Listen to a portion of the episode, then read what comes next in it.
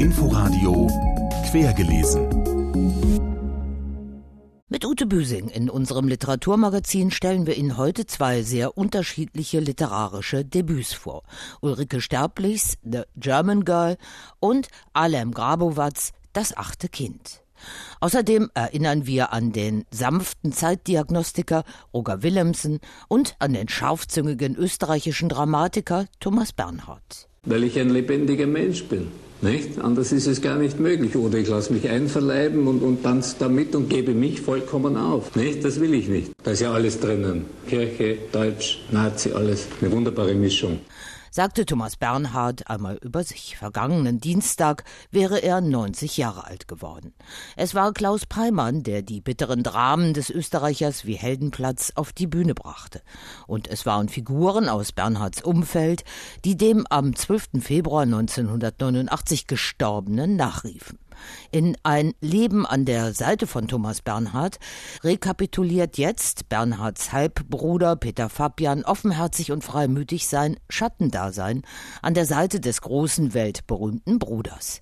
Der langjährige Internist, auch zuständig für Bernhards fragile Gesundheit, seine schwere Lungenkrankheit, übernahm nach dem Tod auch die Verantwortung für dessen schwieriges Erbe, so wie er zu Lebzeiten oft Helfer in der Not war, Chauffeur oder Verbannter am Katzentisch, Mitreisender in der weiten Welt. Der bei Surkamp erschienene bebilderte Band gibt auch Einblicke in die schwierige Familiengeschichte. Und der Comiczeichner Nikolaus Mahler legt die unkorrekte Biografie von Thomas Bernhard in 99 Bildern ebenfalls bei Surkamp vor.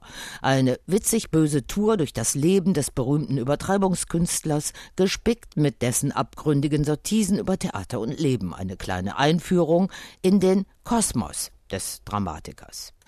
Erinnert wird jetzt allenthalben in den Spalten des mit Live-Ereignissen unterversorgten Feuilletons und in wohlwollenden Posts von Weggefährten auch an Roger Willemsen und seine besondere Stimme im Kulturkanon.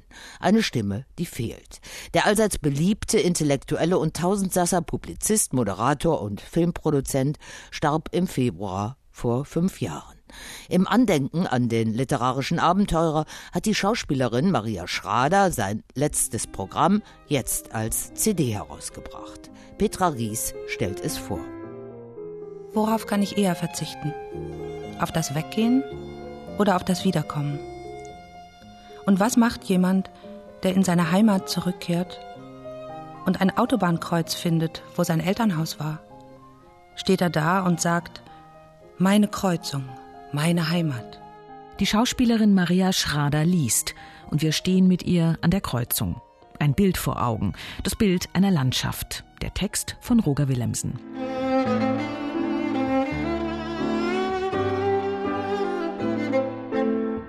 Mit Bartoks rumänischem Tanz duftet es nach Heu, wildem Thymian vielleicht, eine herbe Landschaft. Franziska Hölscher, Geigerin und erfolgreiche Festivalchefin und die international gefragte Pianistin Marianna Schirinyan spielen das Programm Landschaften.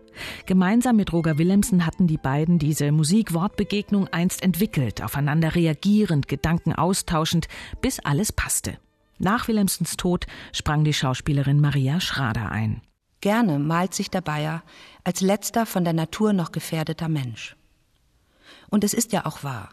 Die Berge sind katholisch, das Meer ist protestantisch. Insgesamt zwölf Musikstücke und zehn Texte formen, thematisch ineinander verzahnt, diese Landschaften. Man kann eine Komposition nicht hören, ohne sie in eine Gefühlssituation zu übersetzen, kommentierte Willemsen sein Programm und wählte Musik von Bach, Bartok, Ravel, Brahms, Webern, Alexander, Arutjunjan und Richard Strauss.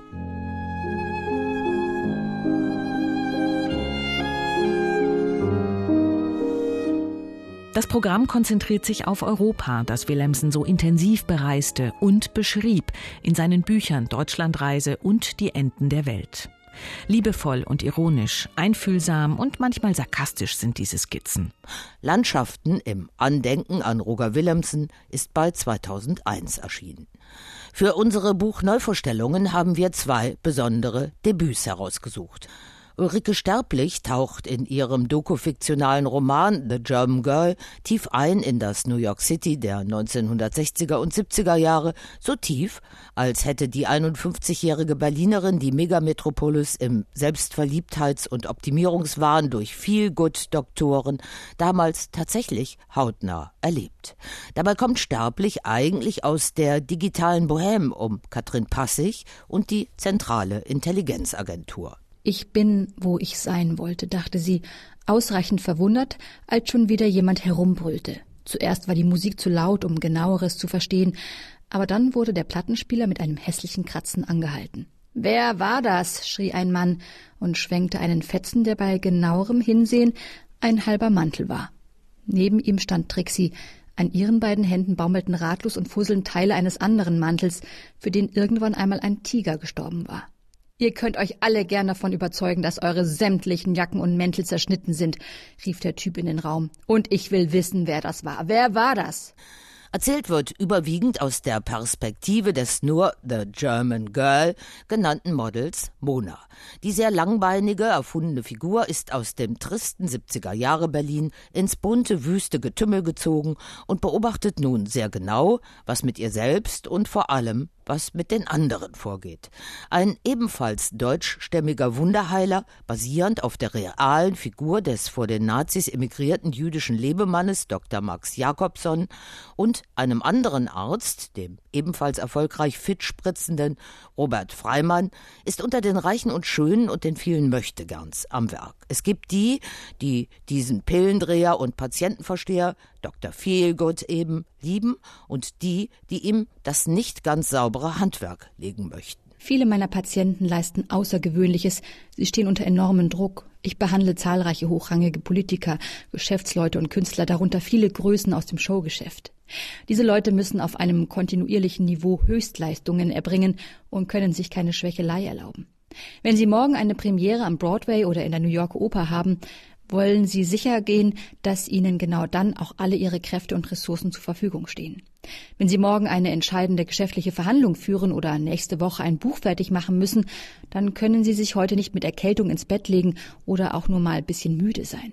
Mona trudelt durch die aufgekratzte New Yorker Gesellschaft auf Dauerspeed. Sie begegnet DJs, Filmemachern, sehr schönen Schauspielern und ihrer amerikanischen Doppelgängerin der Ausgabe vollschlank. Schließlich lässt sie sich auch einen der berühmten Vitamincocktails vom Wunderdoc verabreichen. In einer Mischung aus Bohemgeschichte, Gesellschaftspanorama und Krimi, denn es gilt auch, den mysteriösen Tod eines Fotografen aufzuklären, mit vielen popkulturellen Sidekicks zu Beatles, Stones und Andy Warhols Factory, gelingt Ulrike Sterblich tatsächlich ein unterhaltsames Porträt des Drogendrehkreuzes New York City, als ohne Amphetamin nicht nur bei Marilyn Monroe und John F. Kennedy nichts mehr ging. Lesenswert, gerade weil die Eckdaten verbürgt sind und auch der historische Bogen zu Monas Heimatstadt Berlin stimmt, wo der Muntermacher Pervitin schon viel früher erfunden wurde und dann zum Beispiel im Zweiten Weltkrieg zur Mobilmachung des Militärs eingesetzt wurde. Ulrike Sterblich, The German Girl, ist bei Rowold erschienen. Tatsächlich mit sich und der eigenen Herkunftsgeschichte beschäftigt sich der bosnisch-kroatisch-deutsche Schriftsteller Alem Grabowitz in seinem Debüt Das achte Kind.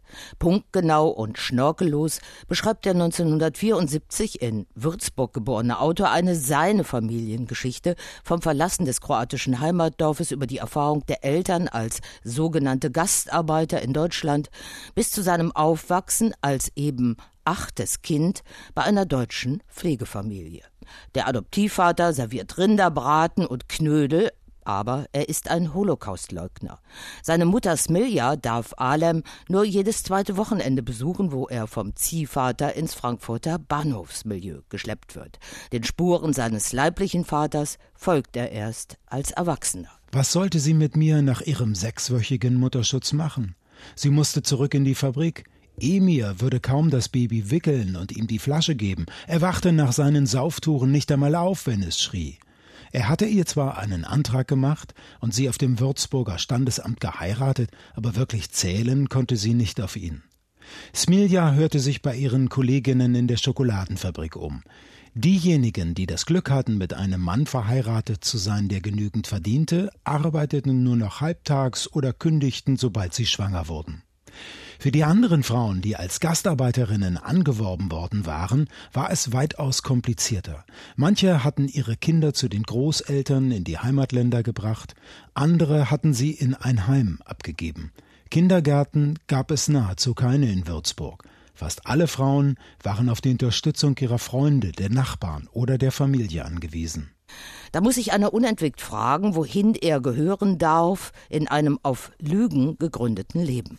Das kroatische Bergdorf der Großeltern ist auch kein Fluchtpunkt, denn dort bricht in den 1990er Jahren der erbitterte Bürgerkrieg aus, in dem Alem nicht Front beziehen kann und will. Das Gastarbeiterkind aus deutscher Provinz sucht und findet beschwerlich den Weg ins Freie zur Bildung, zum Vaterwerden, in eine eigene Familie. Das ist dringend nötige Dokufiktion zur sogenannten ersten Gastarbeitergeneration. Alem Grabowitz, das achte Kind, ist bei Hansa Blau erschienen. Abschließend kommen wir noch zum deutschen Erfolgsautor Daniel Killmann. Der hat zum Auftakt einer neuen Reihe, die Stuttgarter Zukunftsrede, über seine Erfahrungen im Umgang mit künstlicher Intelligenz gehalten, mit der er vor einem Jahr auf Einladung im Silicon Valley das Verfassen einer Kurzgeschichte austestete. Silke Arning berichtet. Das war erst einmal eine herbe Enttäuschung für Daniel Kehlmann. Sein neuer Partner hatte so gar nichts von den berühmten Filmrobotern wie den freundlichen Droiden C3PO aus Krieg der Sterne oder der legendären Maschinenfrau. Ich hatte mir das Ganze immer noch wie die künstliche Frau in Fritz Langs Metropolis imaginiert. Ein Schalter wird umgelegt, Strom fließt, Licht pulst, plötzlich öffnet sie die Augen und ist ab diesem Moment mehr oder weniger eine von uns. Stattdessen wartet auf ihn ein nüchterner Algorithmus ohne menschliche Attitüden.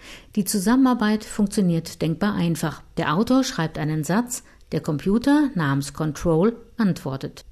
It was a beautiful day in summer.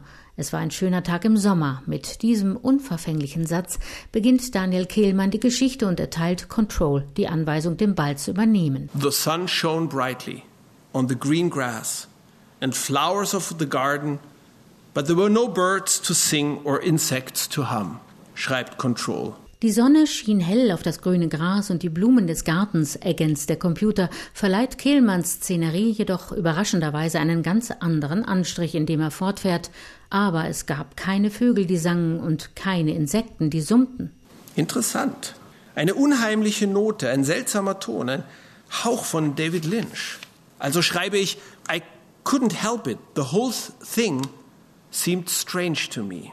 Und Control setzt fort, we walked along for some time. Noch eine Überraschung. Auf einmal hat der Algorithmus eine neue Person in die Geschichte geschrieben.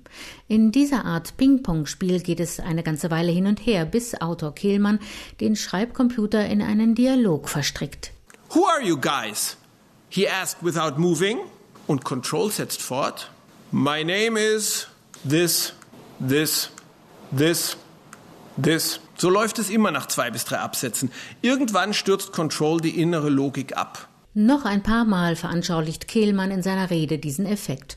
Ob Geschichte oder Theaterszene, nach wenigen Wendungen verfällt Control in ein surreales Gestammel. Ein Gedicht will zumindest ansatzweise gelingen. Das Ziel des Experiments wurde nicht erreicht, bilanziert der Schriftsteller, kein künstlerisches Werk, das man veröffentlichen könnte. Hinweisen möchte ich Sie gerne noch auf zwei weitere Neuerscheinungen, die morgen in den Buchhandlungen am Start sind.